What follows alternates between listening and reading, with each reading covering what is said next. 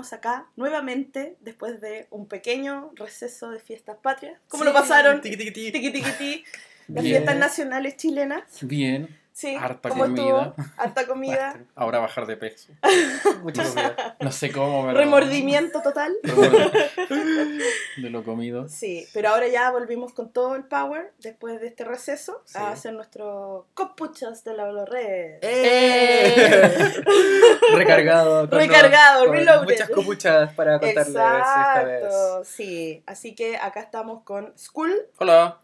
con Pozo Hola. y la que les habla, Erika o Lumi o como quieran llamarme. la princesa reina de este podcast. La, que- la que pone el toque femenino. Exacto. Así que bueno, ¿cómo están chicos? Bien. Bien, bien, sí. bien. Harta- hartas noticias. Hartas cosas. noticias que vamos a estar comentando hoy día. La primera que les quiero proponer es que conversemos un poco de eh, el lanzamiento de Rogue One Catalyst. Catalyst. Sí, un libro. Que viene a ser la precuela de la Exacto. esperada película que vamos a tener a fin de año. Sí. One. Bueno, acá en Star Wars República tenemos la, el resumen del libro y se los voy a leer para que vean un poco el contexto de qué se trata. Igual esto es un poco spoiler, así que... eh, al, claro, alguien, po- alguien podría considerarlo de como spoiler. Rogue Es spoiler One. del libro, pero que podría tener alguna implicación en Rogue One, no sabemos Ujú. todavía.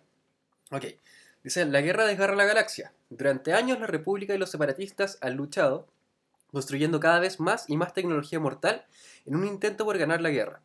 Como miembro del proyecto secreto de la Estrella de la Muerte del canciller Palpatine, Orson Krennic está decidido a desarrollar una superarma antes de que sus enemigos lo hagan.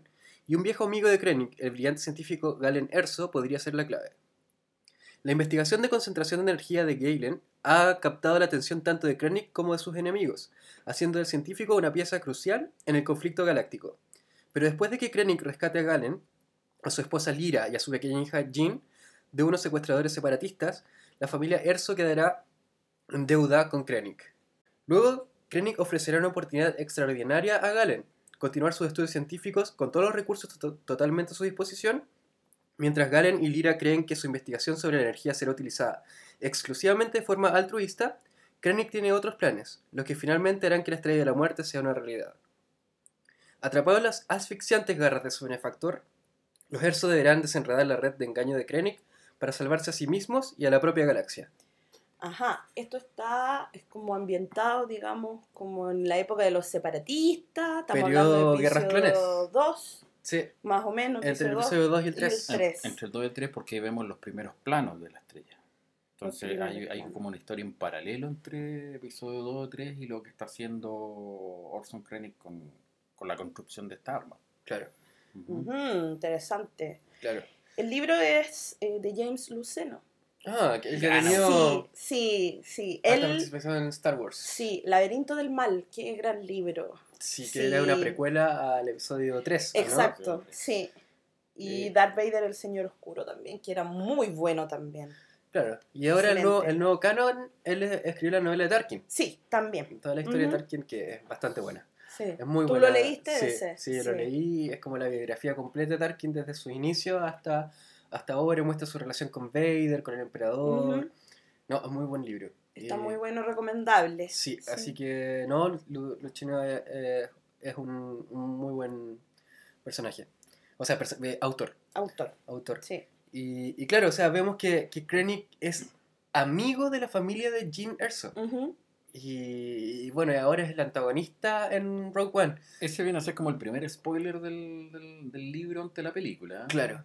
Porque ya soltártelo de esa manera y decirte, oh, eran amigos, siendo que hasta, hasta antes del lanzamiento del libro no teníamos idea de esta, de esta relación. Claro, ¿Mm? claro. Ese viene a ser como el primer spoiler, creo. Ahora, igual, eh, no sé qué tanto spoiler, no sé qué tanto spoiler puede haber con una película que igual ya sabemos más o menos hacia dónde va, qué es lo que nos va a presentar, sabemos cuál va a ser más o menos su desenlace, entonces yo creo que por ese lado tampoco hay que decir como Sí. un gran spoiler No, o que te arruine tanto la Sí, película. no, no, de hecho, Mm. de hecho al contrario. Yo creo que le da mucho más, más eh, trasfondo a todo lo que, Sí, lo que puede pasar en la película.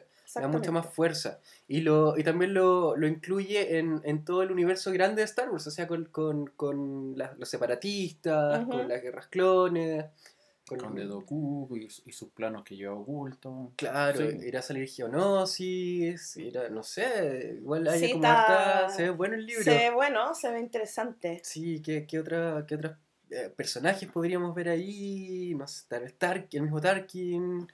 ¿Esto eh, sale o ya salió? Sale... No, sale, eh, En noviembre, creo, diciembre. sí, creo, sí, no, no tengo la, la fecha en verdad. Pero ya debería estar por salir.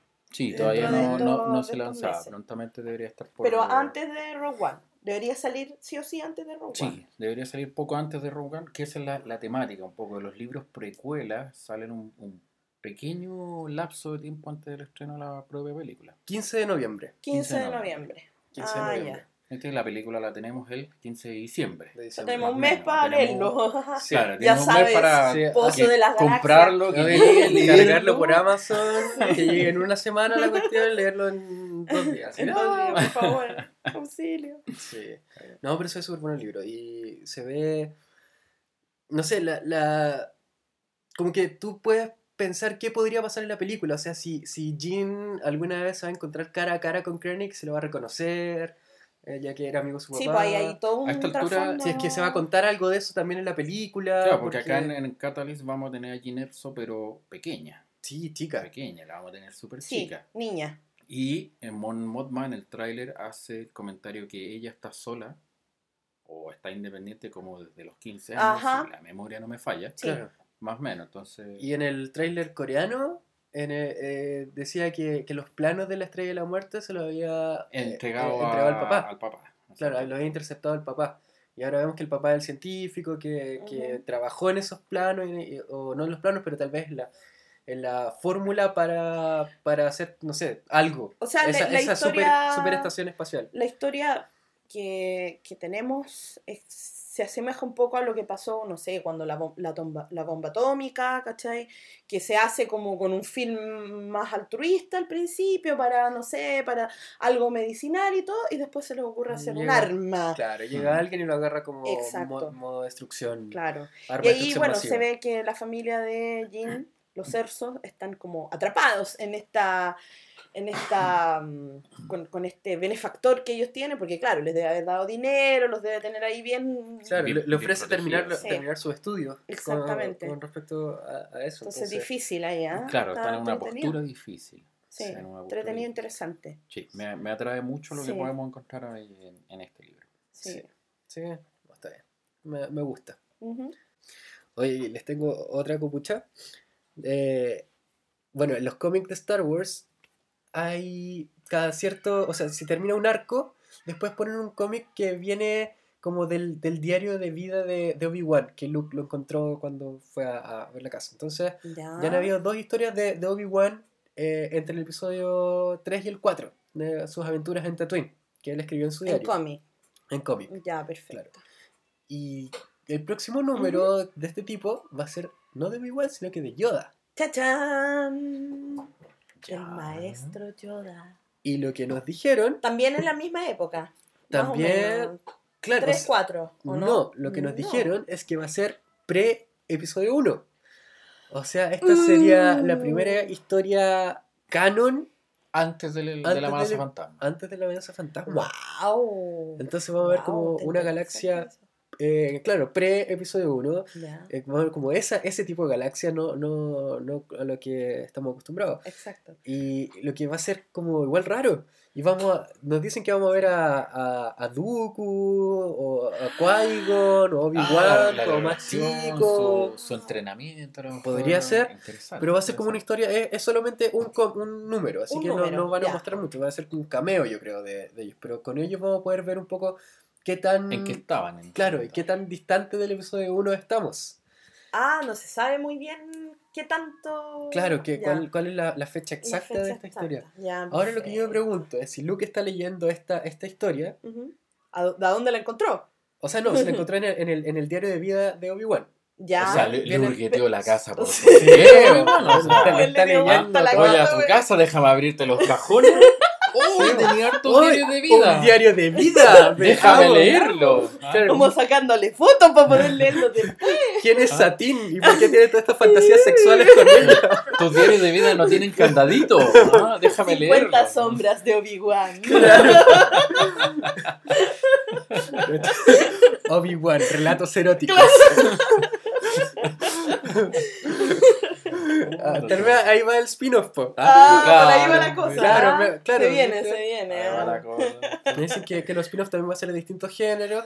Vamos a tener la, la película de guerra con Rogue One, la película con- de aventuras con Han Sí. Solo, la película erótica de Obi-Wan. Claro, con, exacto. con Satín. Con Satín. Con la, la- la- Las aventuras eróticas. claro, de desde el diario. Claro, desde el diario de vida de Obi-Wan. Consejo, chiquillos, póngale candado a su diario de No vida. dejen para diario de vida cerca ah, de Luke Skywalker. Claro, Que llega y toma. ah. Llega y toma, Después lo llega publica. ah. claro, todo el mundo está leyendo la historia. O sea, eh, Obi-Wan tenía un diario de Yoda, ¿cómo? O No, tenía lo- un diario de vida y él, y él cuenta. y él- claro, y él escribió una historia de Yoda. Pero Ya. parece que no se refiere a Yoda como Yoda, así Ya. como el maestro Yoda, O sino un que maestro. Claro, un Ya. gran maestro, pero ese maestro se supone que es Yoda. Ya. Porque es la única forma de que, de que, de que Luke no, de- no reconozca a Yoda después en el. Claro, porque lo viene a conocer solamente ahí en Porque el esto es antes del episodio 4. O sea, antes del episodio 5, entre el 4 y el Ah. 5. ¿Qué pasa? Que Luke Ya. se supone que, que está ¿Vuelve a leyendo. Tatooine? Sí, vuelve Ya, y ahí encuentra ya. el, el diario. El diario de, de Obi-Wan. Le, le burgueteó la casa por completo. Para que vean. Chuta. Para ya. que me, que me cae mal el look del episodio 4. Sí, ¿no? pues, Es sí, el de Ear. No, ¿cuánto era? Hair, Era- hair to the Jedi. Hair to the Jedi. Sí, heredero de los Jedi. Gracias, Eh, Luke, por ser una persona tan. Y contarnos los y secretos. contarnos los secretos de Los secretos más profundos de reservados. Claro. ¿no? Le dicen el tumba. Guarda todos los secretos. Le dicen tumba. Ah, le dicen el tumba a él. Bueno, Pero bueno, al menos vamos a conocer sí. qué pasa con Yoda antes del episodio 1. Uno. Y tal vez eso pueda dar pie a una futura película ahora que... Wow. Y podrían arreglar el episodio 1 si hicieran un spin-off así como pre-episodio 1. Claro, la- como, como, ya, como estaban los Jedi en ese momento. Claro. O, o el spin-off de Jar Jar Binks. No. Me encantaría, me encantaría ¿Cierto? la verdadera por historia de. La Jar Jar. verdadera, oye, la verdad, estuve leyendo ahí como la historia de Jar Jar, tanto que hemos leseado con Jar Jar. Oh, Él por tuvo- Dios. Oh, por tuvo Dios. como una. Oh, tuvo, un hijo y tuvo una cuestión que se unió después la re- los rebeldes. todo un- Pero no es canon, no es canon. No es canon, no, Pero no que es canon. No su, sé. que su, su papá se llamaba George R. Binks. Y George R. Binks lo odiaba, odiaba a Jar. Qué terrible. Sí, bueno, cosas que pasan en, Cosas que pasan. en leyendas. Bueno, el otro tema que queremos tocar un poquito, a ver, La otra copucha. la otra copucha de la Hablo Red que tenemos ahí es eh, la salida o la aparición de Lando Calrissian en el spin-off de Han Solo. Que Sí. ahora está como rumor. Claro, es un, es rumor es que. una que- copucha. claro, es una copucha que, Sí. que dicen que, que puede estar por ahí eh, haciendo el casting para Lando para la película de Han Solo. Y dicen que tienen a Donald Glover, que es un, un actor de la serie Community, que podría estar como eh, listo para ese papel.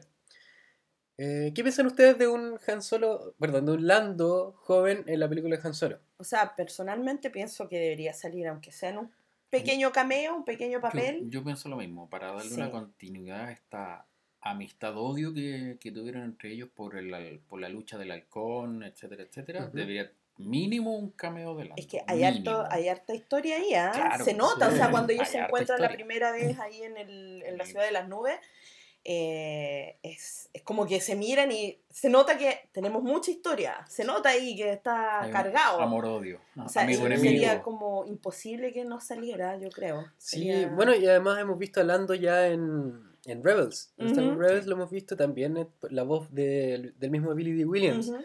Que a todo esto estaba leyendo una noticia que, que le habían preguntado a Billy D. qué, qué pensaba de, de. Primero que Lando apareciera en el episodio eh, 8 o 9. Ujú. Y él dijo que sí, que podía ser que estaba dispuesto a hacerlo. Y después le preguntaron que qué pensaba de que alguien otro actor interpretara a Lando y él dijo que no le gustaba esa idea, que, que él le había puesto como algo al personaje que ninguna otra persona le podría... Ah, o sea, es mi personaje. Exacto, que él es Lando. muero él por es él. Lando. Tenía el, el ego un poquito más elevado que. Harrison Ford, parece. Sí, o sea, pero ¿qué quiere hacerlo él? Que lo hagan digital. Digital. Claro.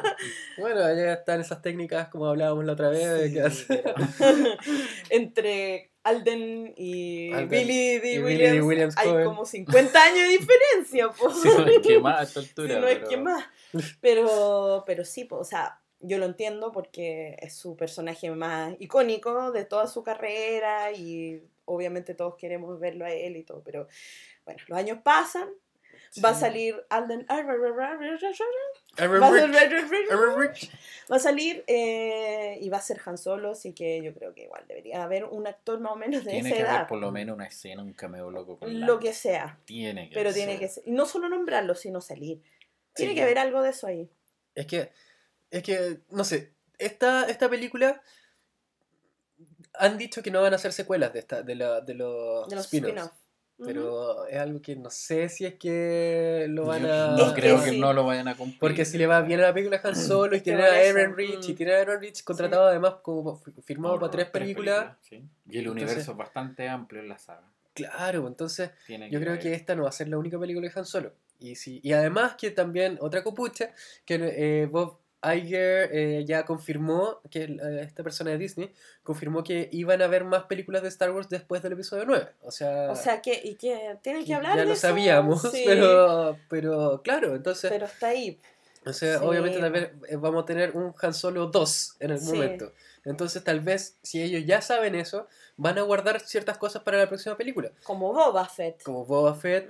Porque claro, porque en una película, ¿qué tienen que meter? Tienen que meter eh, a Chewbacca. Sí, claro. ¿Cómo conoce a Chewbacca? Eh, ya, ¿qué- ¿cuál es la rivalidad con Boba Fett? Después, Claro. ¿cuál es La disputa la, la historia con... con- Han Solo? Y cómo, o sea, perdón, con Lando Calrissian y cómo consigue el Millennium El- Falcon. Esto por la edad que tiene Alden debería ser como unos 10 años antes del, Del episodio del cuatro. episodio 4. Sí, O sea, mm. sí, entonces, o sea, son 10 años de historia. pues. claro. No, Hay- como hay no haya meter a, recorrer. a, a No, por eso tiene que tener mínimo un cameo. eh, Sí, a lo po. mejor jugando la partida, no sé, pero Claro, al final, así como terminarla con, con la partida de Sabbath Sí. mientras cuando se gana el Bueno, por el Falcon, momento es solo copucha. Solo sí. con Pucha. Copuchas de la horror. Pero, Pero podría ser. pero podría ser. sí, ¿por pero qué no? yo estoy seguro que no va a ser solo una película de Han Solo. Yo también pienso que no. Sí. Sí. No, No, sí, la cuestión está ahí, se nota. Da para más porque es un tremendo personaje. Da un pa' más. Y si le va bien, bueno. Si Claro. le va mal, Claro, si le va no- mal va a quedar ahí nomás. Va a quedar ahí, pues, pero si Eh. le va bien, yo creo que le van a sacar ahí el jugo. Claro, oye, y, y no, no han pensado, igual, ya, van a salir, salir la película de Han Solo. Una película de Leia, ¿qué pensarían ustedes? Como que Mm. tendría el mismo arrastre una película de Leia. A mí me encantaría ver una película de Leia, aunque Leia es uno de los personajes principales. Bueno, Han Solo también, pero, pero de ella vamos a ver más, me imagino y espero, en los episodios que Siguientes. quedan. Sí. Así Bueno, como en, la- en la- en el hilo principal, por decirlo Igual no tenéis mucho tiempo también de contar una historia de Leia, porque Leia en el, en el 4 tenía, ¿cuánto? 18 años. Sí, 21, 18, no sé.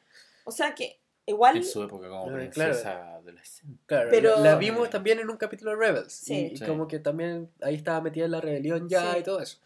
Pero, claro, tal Pero vez. claro, una- sena- imagínate, senadora de la Pero mira, República no o del veo, Imperio, yo como no, lo- sea. no veo extraño un spin-off de la princesa Leia, porque si tú te das cuenta ahora con este renacer de la saga, tenemos dos películas prácticamente protagonizadas por mujeres. Sí. Tenemos a Rey O por sea, un lado obvio. y tenemos a Jean Erso por el otro. Entonces no me extrañaría que pudieran hacer O sea, sería, lo- mira, Eh, sería ideal. una me encantaría. aventura. A mí, por lo menos, personalmente, me encantaría ver algo, no sé, como conocerla un poco más, como más allá del personaje eh, duro que es ella, así como bien, bien compuesto, bien, bien, Claro. bien fuerte y todo, pero como conocer un poco más de ella. Ella, ¿qué, qué, qué piensa? Es Claro. poco lo que uno sabe de ella. su vida como... con Bail Organa. Claro, claro, ¿qué- ahí salía Jimmy? Smith. Sí. Sí.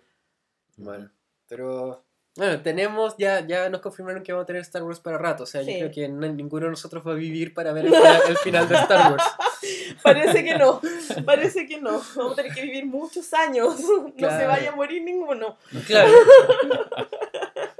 Así que bueno. Pucha, yo me acuerdo cuando estaba, cuando se iba a estrenar el episodio 5 y yo cruzaba las calles y decía, miraba para los dos lados, no me quiero morir antes que, que me atropellen antes de que se estrene el episodio, el episodio 3.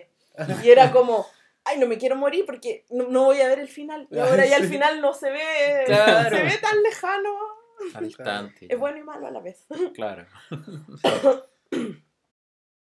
Bueno, otro tema interesante también, eh, lo que podemos hablar, lo que se viene con Rebels. Sí, Sí. el 24 de septiembre es la premier. De la o tercera temporada. depende de cuando estén escuchando este podcast. Sí. Fue la premier. Claro. De. Nosotros estamos aquí en nuestra burbuja de tiempo. claro. Así que- Todavía no es la premier. Exacto. Será. Será. O ya fue. O ya fue.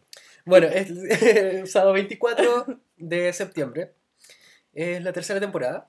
Y se ve que va a ser una, una temporada mucho más oscura. Mucho más oscura, eh, donde hay un nuevo villano que es el Gran Almirante Thrawn, que ya hemos hablado de eso en Muchos varios minutos. podcasts Sí. anteriormente, así que no voy a entrar mucho en detalle ahí. Pero también vamos a ver otras cosas. Vamos a ver eh, la lucha eh, como entre el lado luminoso y el lado oscuro de la fuerza, pero visto de, otra forma. Eh, de una, un, un ser llamado Vendu, que tiene como los dos lados de la fuerza. Ya. Y eso va a enseñar un poco a, nuestro, a los personajes principales. Eh, también va a estar Darth Maul, que ya no es Darth, ahora es Maul, Maul, eh, ya. que sigue dando la lata ahí, bueno, no sé. Que está vivo.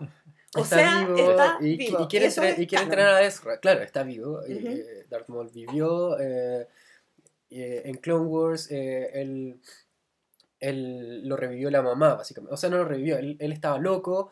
El, el hermano lo encontró.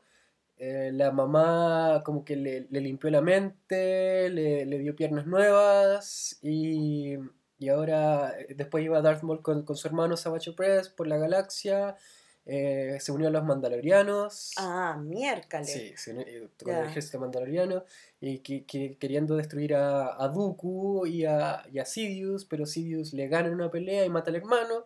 Y de Ah. ahí, claro, y captura, Oye, ¿por qué captura quiere a destruir así? Porque, Porque- como que lo dejaron botado, una cosa así. Claro, Ajá. claro, claro. eh, Oye, ¿cómo sobrevivió partido por la O sea, mitad? lo, lo- lo que hizo Obi-Wan vale. Vale nada. El episodio 1. Vale nada. Era, era el, el primer el primer Jedi que había Matado- matado, un Sith Sith. en no en sé verdad cuántos no miles de años, pero no, Obi-Wan. Nada. Guaja Obi-Wan. Nada. Sí. Ok, pobre Obi-Wan.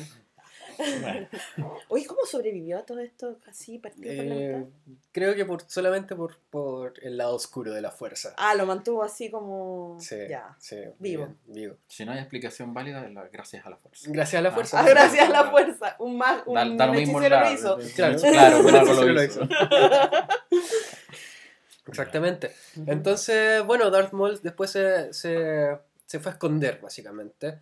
Y, y en Rebels eh, lo encontramos en un templo Sith, eh, al que van nuestros protagonistas en el final de la segunda temporada. Y, y bueno, y él quiere entrenar a Ezra, que es eh, uno de los protagonistas de la serie. Eh, y al final eh, llega como una llega Darth Vader al lugar y llega el antiguo aprendiz de Darth Vader y hay una confrontación grande y Darth Maul logra escapar. Bueno, ya no es Darth, ahora es solo Maul, Solo Mo. solo Maul. Y Maul lo vemos de nuevo en la tercera temporada y vamos a ver qué, qué pasa. ¿Qué ahí, pasa con qué él? pasa ahí porque eh, por otro lado eh, Ezra eh, tiene el- un holocrón del lado oscuro, Ujú. Holocron Sith. un holocrón Sith. Ujú. Y esto puede, claro, eh, puede llevar al lado oscuro a esta Ezra este es aprendiz. Claro. Ezra Snoke y toda, y toda esa teoría. Claro. Entonces, bueno, por otro lado tenemos a Kanan, el, el maestro de Ezra, ya, que quedó ciego por la, la- el, el enfrentamiento con, con Maul. Y entonces ya todo llega como, como una conclusión ya más, más dramática en, esta, en ¿Será este esta la última temporada de Rebels o habrá más? No lo ¿Se sabemos. sabe? No se sabe. No lo sabemos, pero ya nos estamos acercando a- al episodio 4. Y De hecho, entre, entre la segunda y la tercera temporada pasa- pasan algunos años. Ajá. Vemos a Ezra un poco más grande. Eh, acá también vemos que regresan los Mandalorianos.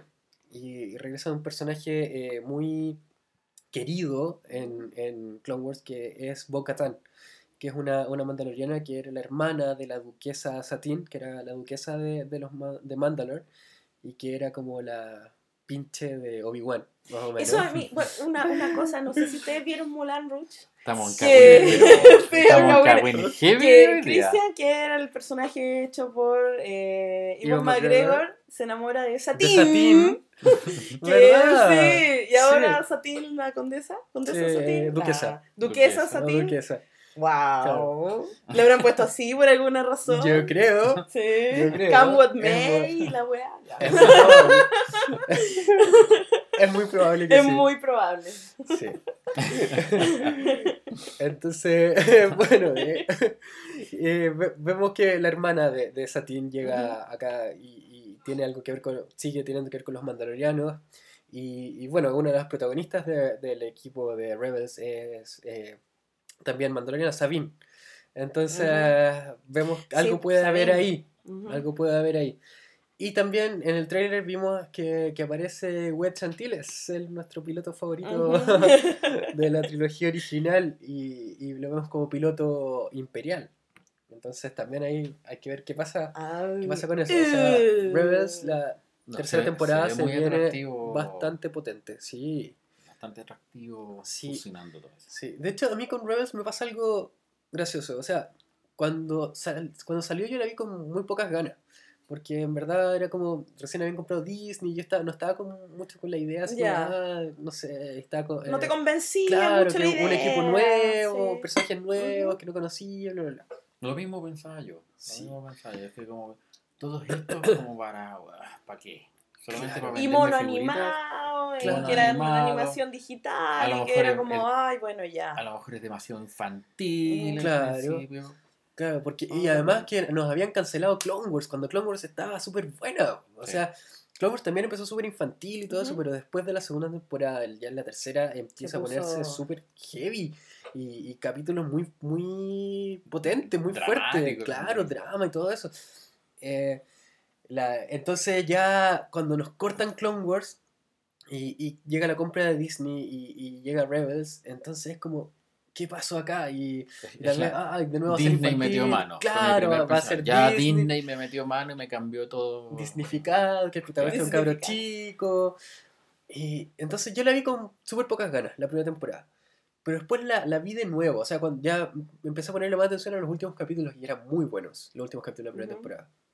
Después vi la temporada completa cuando salió en, en Blu-ray. Y ahí le puse más atención y, y claro, wow, era. Es que buena. sabes que lo que tiene bueno Rebels, que bueno, me pasó en esa época que yo fui al, al, Al lanzamiento. al lanzamiento de la, de la película que salió, que sea la chispa de no sé qué. La chispa de la rebelión. rebelión. Eso, la chispa de la rebelión. Y que yo también fui así como, ay, sí, algo de Star Wars, bien todo, pero ok, Mm, mm, ya. Pero me pareció que eh, era una, una serie un- que, que tomaba muy bien lo que significa Star Wars. Sí, es verdad. Esa, tiene esa esencia, esa atmósfera que nosotros conocimos con la, con la clásica. Y especialmente con episodio 4. Exactamente. Especialmente con Entonces, episodio 4. te llamaba mucho la atención, me llamaba mucho la atención volver a ver eso, esa, esa, esa atmósfera del episodio 4, la música, el Claro. equipo armado que, es de, que de, de gente que eran como renegados, que- Claro. que, que no pasaba en el planeta principal, sino la, la misma, lo mismo que habíamos estado comentando en los podcasts anteriores. Claro. Entonces, eso me gustó mucho de la, de la serie. Y que tenía, bueno, no sé, no he visto todas las temporadas ni nada, pero el capítulo de Luminara Ah, es- eh, es heavy, es heavy, fuerte, sí. es fuerte. Yo quedé muy para adentro, no voy a decir nada, pero eh, Luminara para mí es uno de mis personajes Favorito. favoritos. Eh, No, para mí igual, fue como. fue ah, como, ¿qué? Luminara. Sí, como, sí, está. Así que se la recomiendo mucho que la puedan ver. eh, me comprometo a verla completa eh, Sí. prontamente. Espero tener algún Sí, tiempo ahí. no, porque. bueno. Y sabes que lo- con la segunda temporada tiene como capítulos muy buenos y capítulos muy malos. Ah, ya. Es como, Hay que tenerle paciencia. claro, claro. Como The Walking Dead. Claro, de hecho. Yo Walking la abandoné en la tercera temporada. Ah, ya, la, la- la- No, la dejaste ir. Claro, la dejé ir nomás. Sí, igual. Pero. Pero a mí me llamó la atención cuando empezaron ya a hacer estas fusiones de traer al Capitán Rex. Ah, claro, ya, están trayendo como, a mucha gente de Clone Wars. personajes que vi en la serie que me cortaron al final, ya, bacán, me empieza a gustar. Claro, pero también muchos critican que se está convirtiendo como en un segundo Clone Wars. O sea, que si para hacer todas estas historias con los personajes de Clone Wars podrían haber seguido Clone Wars. Clone Wars. y, y Rebels tener una otra forma.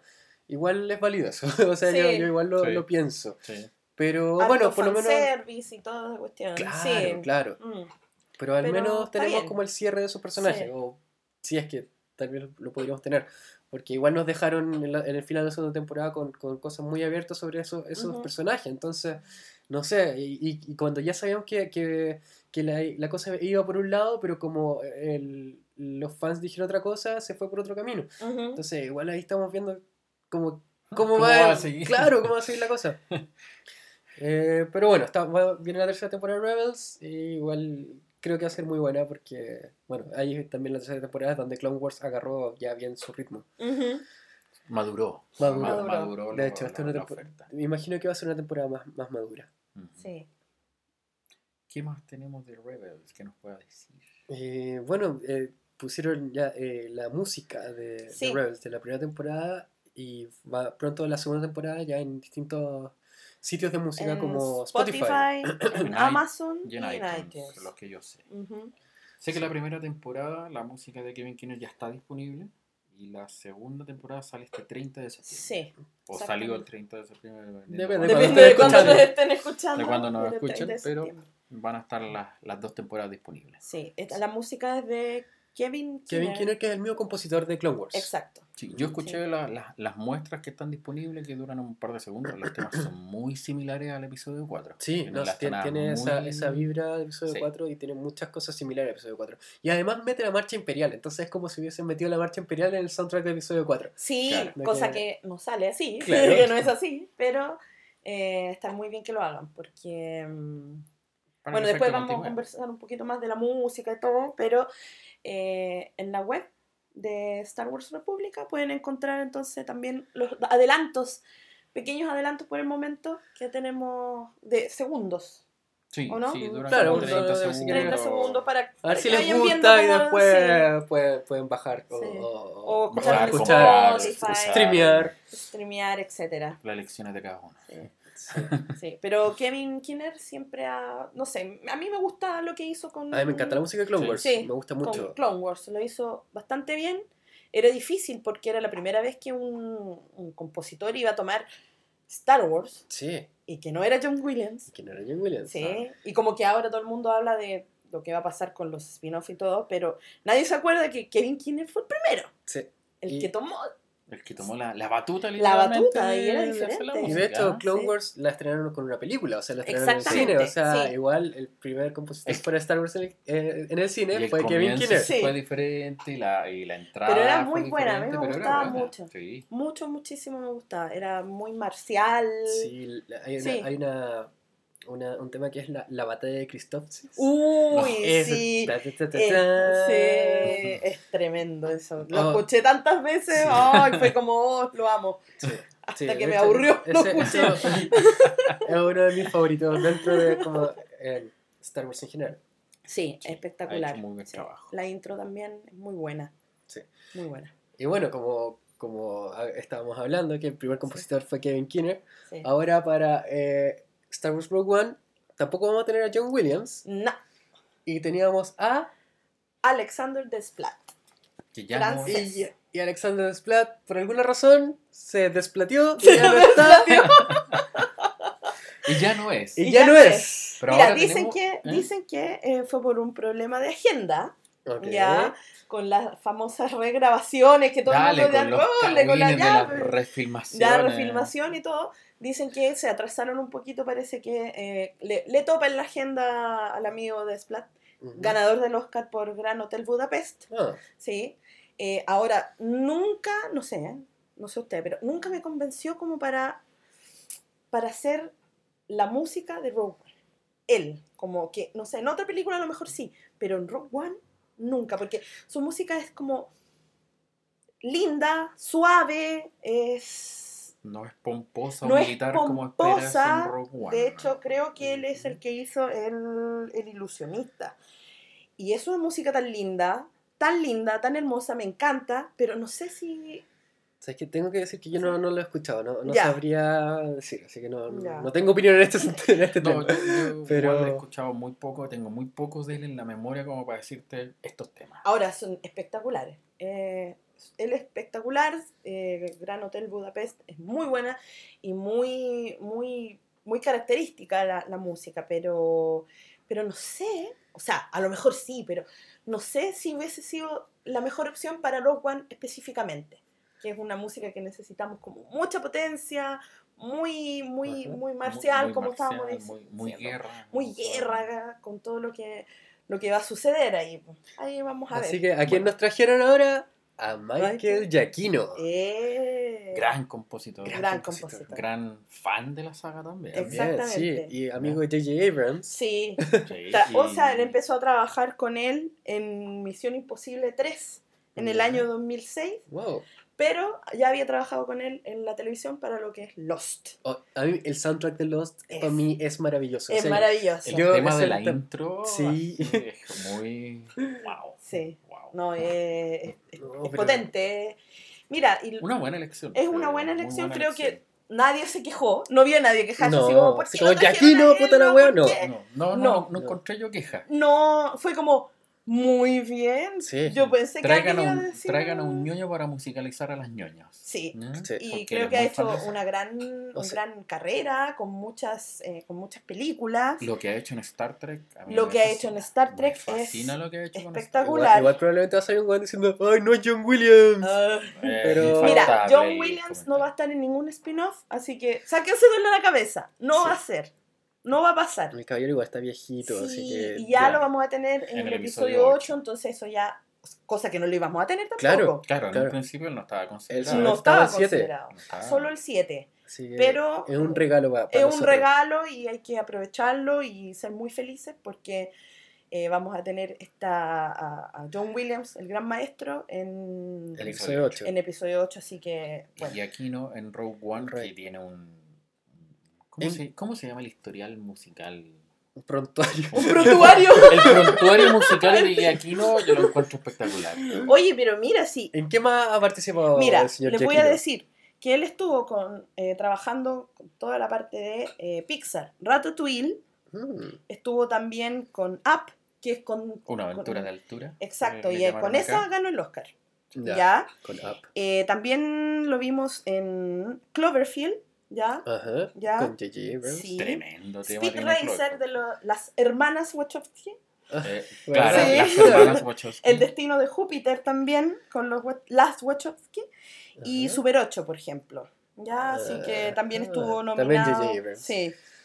Así que ha sido dos veces nominado al premio de la Academia O sea, y igual una vez ganador. los amigos de J.J. Abrams en Star Wars están Están- metiendo... Estamos Sí. habituados, pero vamos, vamos a segura, Sí. vamos a la segura. Sí. Claro, Vengan todos mis y amigos. Con 48, con 48 años ya tiene una carrera, Tremenda. tremenda Sí, carrera. El Eh, prontuario, como dice. El prontuario que... Un tremendo prontuario musical. Eh, no, es espectacular, yo lo encuentro Sí, a él. Eh, creo que va a tomar la esencia, porque como decían ustedes, es un gran fan, fan Sí. reconocido Sí. de Star Wars y... De hecho, él tiene un cameo en el episodio 7. Exacto. Tiene Sí, un cameo así en el es. episodio 7. Sí. sí.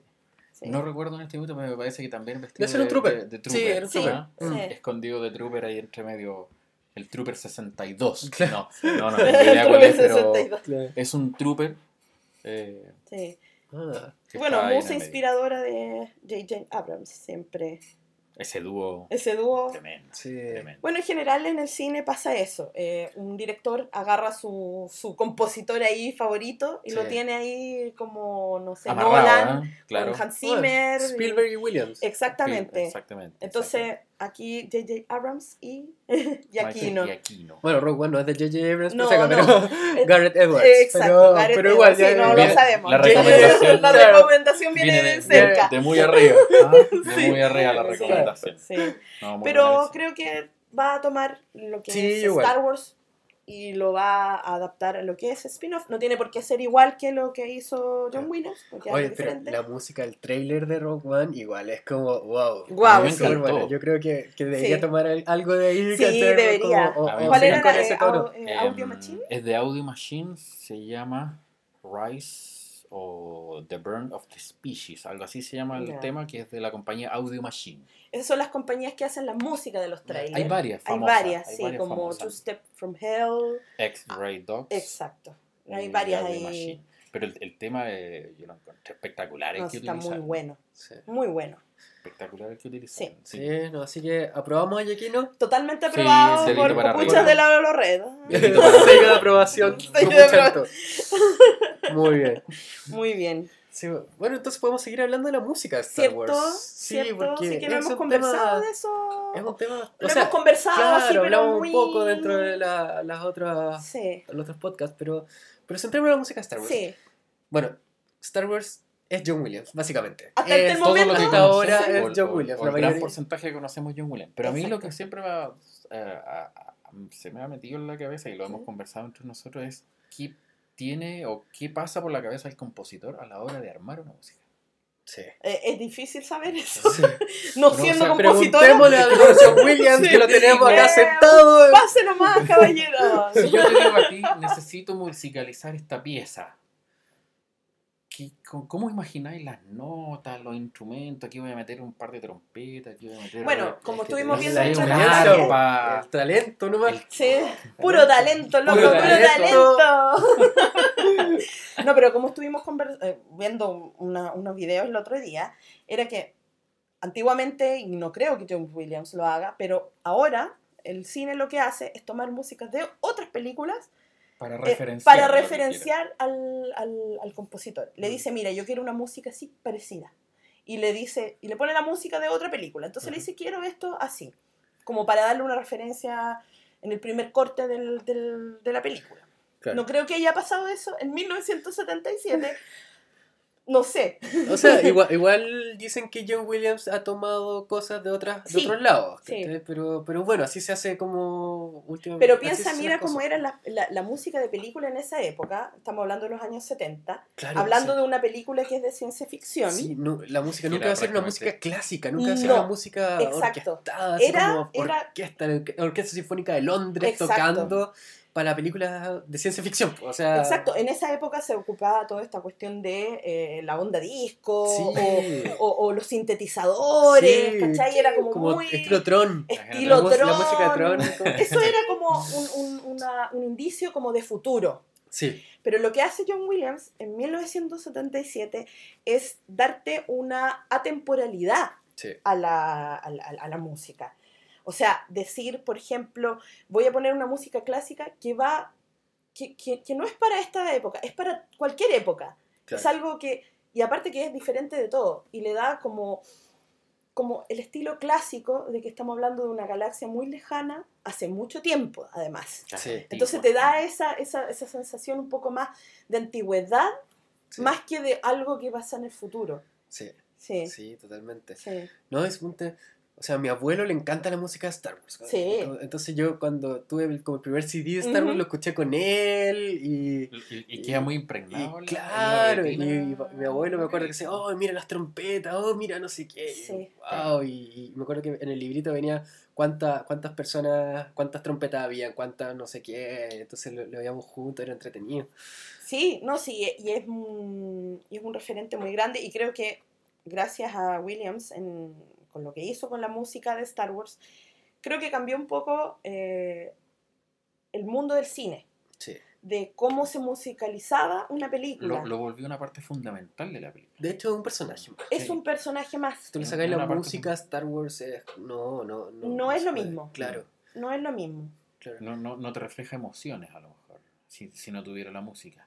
Ciertas Claro. emociones con algunos temas, Sí, como la es escena de los dos soles. como la escena de los dos soles que está, o- analizamos o la en los llegada podcasts de anteriores. Vader en la Tantive 4 cuando hace su primera aparición con sus trompetas Sí. resonantes. Y mira, y fíjate que eh, en, esta, en esta primera película, que es el episodio 4, no tenemos la marcha imperial. No, y eh, Vader no tiene, no, No tiene tiene, tema. no tiene tema. Porque, claro, no era tan, a lo mejor no era Es tan como- importante, era el, el malo, Claro, uno como- de los malos. Claro. Hay Mm. como un, un- un- unas pequeñas notas que, que Sí. como cuando salen los malos, así, pero es como tan, tan, tan, Sí. tararán. Sí, Claro. exactamente. Bien, más, más suave que la, la, Claro. la, Sí. la imponente marcha imperial que vemos Que es en el una Claro. parte muy importante de Vader. Es casi un, un- Es un himno eso. es un himno. Es Es un un himno, himno. sí. Es un himno. Es- o sea, tú como- no puedes dejar de pensar en Vader con la marcha imperial. Son, es un personaje completo, con la música incluida. Sí. Yo creo que, que además es, es algo que, que traspasa generaciones y que, y que aunque nadie no hayáis visto nunca Star Wars, sa- ya Se conoces esa melodía. O Ajá. sea, la marcha imperial y la marcha Star Wars también. Exactamente. La Sí. fanfarria. La La, fa- fanfarria. claro, la fanfarria de Star Wars son como cosas que ya están en el inconsciente Están. popular. Exactamente. Están, están, están en, en la cultura. Sí. ¿cachai? Y- pero no sé, la marcha imperial ya es otra cosa.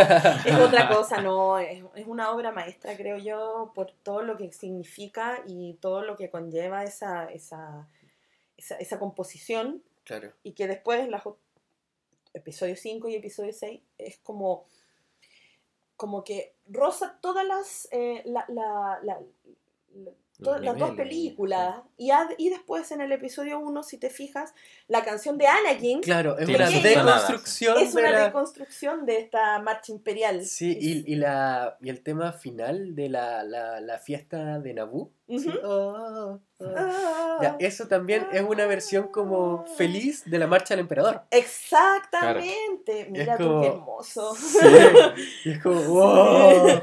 Y eso yo no lo había cachado, después fue como, lo, como que lo leí en algún lado y lo- ahí le puse atención y fue como, oh sí. Sí, oh sí, sí. Oh, Dios mío, Y qué claro, y además veía a Palpatine ahí Exacto. todo celebrando. Celebrando. Y todo. Cínico, qué cínico. Qué Qué cínico. cínico. Oh, no, pero hermoso lo que ha hecho John Williams. Eh, estamos hablando que ya ha musicalizado siete películas de Star Wars. Sí. Cada sí. una, mira, aparte de ser una pieza completa, si tú las pones todas las canciones juntas, es como una, igual que Star Wars, es una saga completa de música, Sí. pero cada película tiene como su esencia. Sí, sí. Le ha sabido la- dar la, la- esencia a cada una de las películas musicalmente hablando. sí. Sí. Exactamente, o sea, por ejemplo, yo diría que para episodio 4 sería el, la- la- el tema de la fuerza, como lo Claro. más... Y el tema de Star Wars también, Claro, que, Sí. pero es como que ya es para todo. Es para final, todo, Pero claro. ahí, ahí nació. sí, Pero sí, el tema de la fuerza, como que identifica ya al tiro el episodio 4. sí, La marcha imperial al tiro del episodio 5. exactamente. ¿Y el episodio 6 con qué lo identifican? Con los Ewoks. La marcha, Sí. la, la, Sí. la batalla de Endor. Sí, la batalla yo, de Yo me Endor. quedo más con la pelea de Vader con Luke. Ah, pero Con los No, es que esa pieza- Esa, esa pieza, pieza en es- sí misma es un... es Es una- claro. Por eso, esa como pieza un es, minuto que, que pero es te, tremenda. te- esa, te sí, los pelos. sí. Pero, pero si tú te coros. fijas, cada una de las películas termina después con la, la suite, el- como el final, ¿eh? Claro, la Ah, claro. Y después viene la canción principal, entre comillas. Verdad, que claro. En La- el episodio 4 sería... Sería eh, el tema de la fuerza. tema de la fuerza y el de Leia. el- claro, y el de Leia. Sí. Sí. el- sí.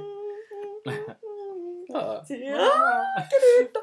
Sí. Después, claro, Ah, cuando- obviamente... Cuando pusieron el tema de Leia en el episodio 7, cuando sale Oh, fue como... Es como. Ah, La-. Claro, es como que. Sí. Sí, sí, Bueno, el episodio 5 es la marcha imperial. exactamente. ¿Y alguno más o no?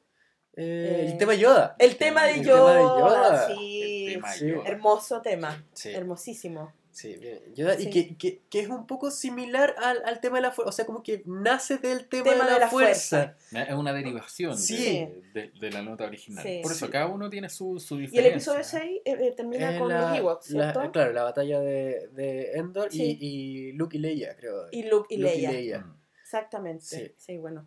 Sí. Ahí si nos equivocamos, que no me acuerdo en este Claro. momento exactamente. Y Y, y- no, es, es otra cosa. Esa fue trágica para mí. O sea, me gustó el cambio que le hizo después Williams a la Sí, música, pero. La- estaba son- tan acostumbrado al, al- Es que a, son- la, a la Las celebración dos de los son muy lindas. Sí. Las dos son muy lindas. Entonces, Sí. no sabría decirte, ay, me ¿Cuál me cargó que se más, lo, no? claro, me cargó que se lo hayan cambiado. Porque depende de mi estado de ánimo, cuál me va a gustar más. Claro, claro. Sí.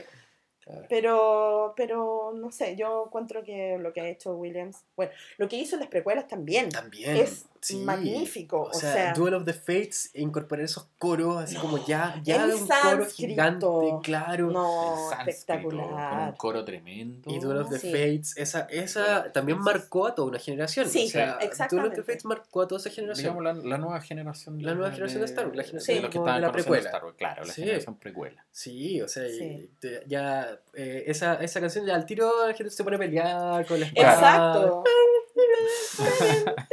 Sí, o sea, totalmente. Y, la, y, y la lograron meter en las tres películas. O sea, sí, en está, el 1, el 2 y salen las 3. tres películas. Sí. Es como la canción eh, que la- identifica la precuela, diría yo. ¿ah? Sí, Esa. Sí, Creo, creo, es eh, como, no sé, la marcha imperial identifica un poco la, la, la trilogía la original. trilogía original. sí, esta esta es Duel of the Fates. Sí, sí, totalmente. Sí, sí. Aunque grandes temas como Across the Stars, Across the Stars, episodio 2. Oh, es wow. lindo. tremendo tema. Muy lindo. Y Es Battle lindo. of the Heroes en el Exactamente. Y también es Es muy bueno. Tremendo tema. Y ese se mezcla con Duel of the Fate. Sí. Eh, esa esa Eh, mezcla es como, wow. Eh, eh, claro, en la película la mezclan con Duel of the Fates Sí. mientras mezclan la, la pelea de Yoda. Sidious y Anakin en Sí. Obi-Wan. Y también, eh, antes de Battle of the Heroes, cuando también está peleando Anakin con Obi-Wan, ponen la, la, la música del episodio 5 cuando Darth Vader está peleando con Luke. oh, Ah, sí. Y eso la mezclan con Battle of the Heroes. Eso es como, sí. No, espectacular. Entonces, eh, claro, es como toda una, una construcción gigante que, que te hace, te evoca, los distintos momentos de Star Wars solamente con un tema. Por eso, y eso mismo lo hicieron por, por el eso la música 7. vuelve a ser un, un personaje o, o una parte muy importante del, del hacer cine hoy día. Sí. Porque te lleva a otras a emociones y lugares. Y yo creo que eso gracias a John Williams y A- lo que a la hizo. maestría. Sí. Lo que de hizo. O sea, muchos de los que existen ahora, grandes, eh, grandes compositores como Hans Zimmer, con el mismo Giacchino, eh, beben de la vertiente de, eh, De de John John Williams. O sea, absolutamente. Claro, aquí Williams tenemos, ha, hecho tantos temas icónicos, pues, o sea, Tiburón. Indiana. Indiana Jones, Jurassic Park. Jurassic Park, Jurassic Park. Superman, Tremendos temas. O sea, todos súper reconocibles. el pues, tema o de sea, Harry Potter. Eso es, lo que nosotros- eso es lo que yo conversaba la otra vez. Que si tú piensas en Harry Potter, piensas en lo que hizo, porque John Williams no hizo toda la, eh, Hizo toda la las música, Primeras dos las tres. primeras tres Las primeras tres. Ujú. em, de Harry Potter. Entonces, si tú piensas en Harry Potter, piensas en lo que hizo John Williams. Tin, tin, tin. Eso es Harry Potter. Sí. No importa lo que hayan hecho después, no importa que se hayan metido otros otros eh, compositores. Otros compositores. Pero otros es el legado de Es Williams. el legado de Williams que eh, yo creo que tú al que le pidas, no sé, cántame la canción de Jurassic Park, se la vas a ver. Cántame la canción de Indiana Jones, se la vas a ver. Sí, Lo mismo. Star Wars. sí, Star Wars. claro, Star Wars y Superman Sí. y.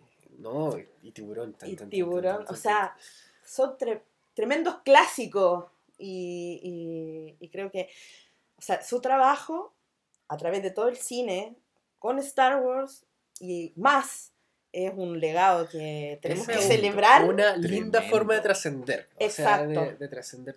O sea, Bueno, es, es eterno todo. esto, es eterno. Es eterno. Sí. No, Williams dejó igual. Yo creo que va a dejar la vara súper alta. O sea, de hecho, él mismo se dejó la vara súper alta para, para el episodio 7. Exactamente. Porque nosotros Claro. lo, lo medimos igual con, con, Con- con la misma vara que medíamos las otras. Exactamente. Y tal vez al comienzo no, no, no, nos- No, no nos enganchó tan Claro, potente. Porque no, e- no era tan. Tan O a y lo mejor estábamos más pendientes de mirar lo que sucede en pantalla que Puede ser. escuchar.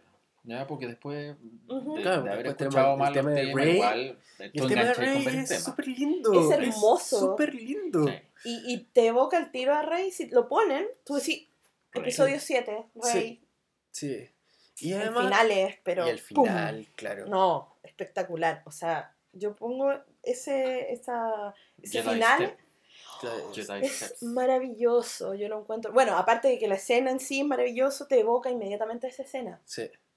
Sí. Lindo. Y, y Todo muy y claro, y además en ciertas partes te pone como lo clásico. Sí. Pero, Claro, pero para no- recordarte que pero es parte claro, de pero solo son gotitas de lo clásico. Gotitas de solo lo gotitas. clásico. la aparición como- del halcón, Claro, la- la- tarara. cuando aparece Sí. Leia, entonces Sí. tiene, tiene buenos eh, matices para recordarte que esto- Claro, todo esto es la, un la todo. fuerza, La fuerza. el tema de Vader cuando todo sale el es casco. todo. Claro. Es un todo. Claro, pero, te- y, y- pero algo muy nuevo también. Sí. O sea, como también te da la sensación de que es algo nuevo. Que es algo nuevo. algo nuevo y distinto. Y que es la era Disney, básicamente, que es algo nuevo y distinto. No es, Es no que es lo que estamos es lo bueno. acostumbrados de Star Lo que Wars. pasa es que, no sé, como, como compositor, al principio, él cuando hizo su primera, la primera película del episodio 4, él podría haberse autoplagiado muchas veces, porque ya era una gran, un gran trabajo lo que había hecho en episodio 4. ¿Para qué me voy a ¿Para cansar qué me voy a inventando calentar la cabeza nuevo? inventando algo nuevo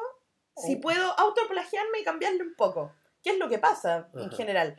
Pero él no, él hizo una composición que tiene rasgos de lo anterior para poder darle una continuidad, pero También es es totalmente diferente Claro, si tú lo ves. Claro, también es nuevo. Claro, igual para, para el ataque a los clones, él también había, había compuesto una banda sonora súper linda.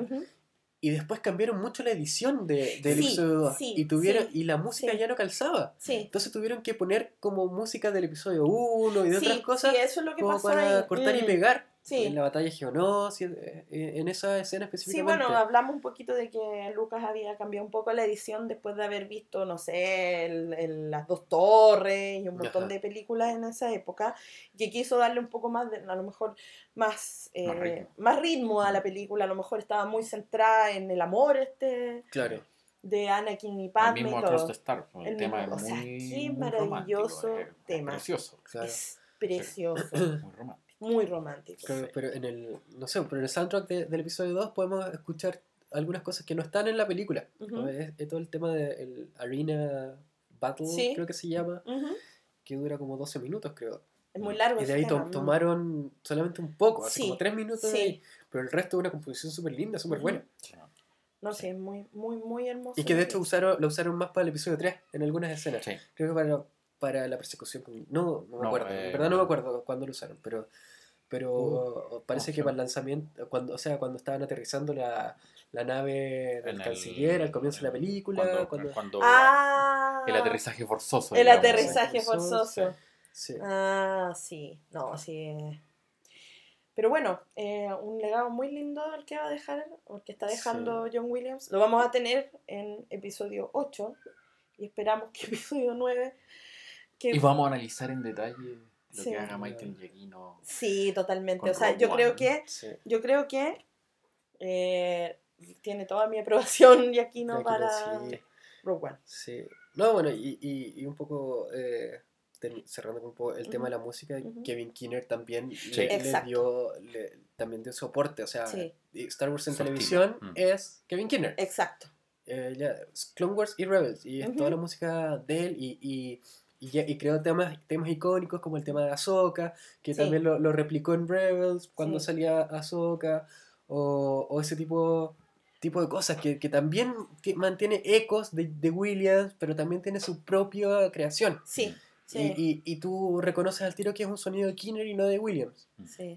Pero, y- pero también se siente parte de Star Wars Sí, qué miedo para él. El Sí. primero, el primero que decía, ok, yo voy a tener que hacer música. Me atreveré a. me atreveré a caminar tomar la batuta. sobre los pasos de eh, John Williams. Eh, Sí. Pero realmente hizo un gran trabajo y está haciendo un gran trabajo Kinner. Así que también mis respetos para él. sí que vamos a escuchar después el soundtrack de, de Rebels de la tercera temporada. Que imagino Vamos, que va a vamos a ser. ver cómo se viene. Sí. Bueno, ya se nos está acabando el tiempo. La semana pasada dijimos que, que nos dieran alguna pregunta o algo así, si querían saber. No sé si tenemos algo, ¿no? Mira, tenemos de nuestro amigo Yubei que nos pregunta derechamente si hemos jugado o jugamos cuál es, eh, perdón, si hemos jugado Star Wars Commander y cuál es nuestro lado. ¿Han jugado eso ustedes? Yo en lo personal lo bajé, lo descargué, lo instalé, pero no lo he jugado solamente por tiempo. Ya. Yo lo bajé Mm. cuando salió y en verdad no me gustó. ¿No te gustó mucho? No, no. Creo que también te demandaba mucho tiempo. Yo reconozco que no soy gran jugador en, en- en- ¿Celular? en celulares, no, no me acostumbro porque aprovecho de repente ese tiempo estar leyendo. No, no porque no quiera, pero no, no estoy acostumbrado. estoy leyendo. Me, me culturizo, me culturizo. ¿ya? Bueno, Pero yo leo y también eso. juego. No, pero yo jugué este, este juego un, un- un tiempo. Ya. Eh, es un juego como de, de- donde tú tienes que armar tu base, tienes que elegir siempre un lado. Yo personalmente respecto a lo que nos estaba preguntando, eh, yo elegí obviamente el lado imperial, Ok. ¿ya? Y eh, estaba armando mi base y todo, y después, claro, por tiempo, porque igual hay que ponerle harto, harto tiempo, armar tu base, em, Conseguir recursos. conseguir recursos y un montón de cosas. Bueno, y, y este juego igual es, es canon. Está considerado como canon. De hecho, sí. Hay, Bueno. hay personajes que salen en este juego que están. que son parte del canon. De hecho, hay un, un libro que se, que se llama como la guía no sé qué. Donde. que sacaron el, sacaron antes de. como para informar lo que, lo que era canon, ¿cachai? En el momento en que Disney hizo la compra y todo eso. Y ahí salen estos personajes. Ah, Sí. bueno. bueno. Sí. Bueno. Así que ahí Yubei puede agregar a Erika al, al juego para que jueguen juntos. Eh, bueno, yo creo que lo dejamos hasta acá. Eh, Hemos copuchado bastante. hemos escuchado bastante. Estuvo- estuvieron buenas las copuchas. este- Estuvieron buenas. este. Eh, recuerden siempre mandarnos sus preguntas. Lo pueden hacer a través de nuestro correo electrónico. Contacto arroba swrepublica.com. También lo pueden hacer a través de nuestras redes sociales. Instagram, Twitter, Facebook y... Todo con arroba swrepublica. Bien facilito para que no na- nadie se confunda. También pueden hacerlo a través de la página, ¿no? También Ahí a se- En los la comentarios. página, En los Y comentarios. también están los comentarios de SoundCloud. Y pueden hacer reviews de- del, podcast en, en iTunes. Si, es que lo descargan Exactamente. ahí. O en YouTube. En YouTube también. Están, estamos en todos lados. Estamos Estamos, invadiéndolo. Estamos copuchando por todos lados. Así que síganos. po. Sí, pues, y conversen con nosotros y Sí, bueno, vamos a estar feedback, leyendo feedback, sus chicos. preguntas ya en los próximos podcasts. Se Eh, agradece a los, a los escuchantes, Sí, a los escuchadores. la buena onda que han tenido con nosotros. Sí, de Súper hecho buena hemos onda. tenido como escuchas de hartos lados. Sí, como, sí. Argentina, bueno, aparte de, de Chile, Argentina, México, Teníamos España también. España, claro, Unidos. ha habido uno de Holanda por ahí, de no sé. Holanda, de sea- Italia. que sea de esos lados. Sí. Saludos. Así Saludos. que de a poco ahí vamos eh, escuchando con ustedes. Sí, Ah, y, y sigan escuchándonos y, y compartan si es que les gusta esta cosa. Nos Eh, despedimos. Yo claro. soy Skull. Pozo. y Erika. Nos vemos. Nos vemos, chao, chao, Chau. besitos. Chao, chao.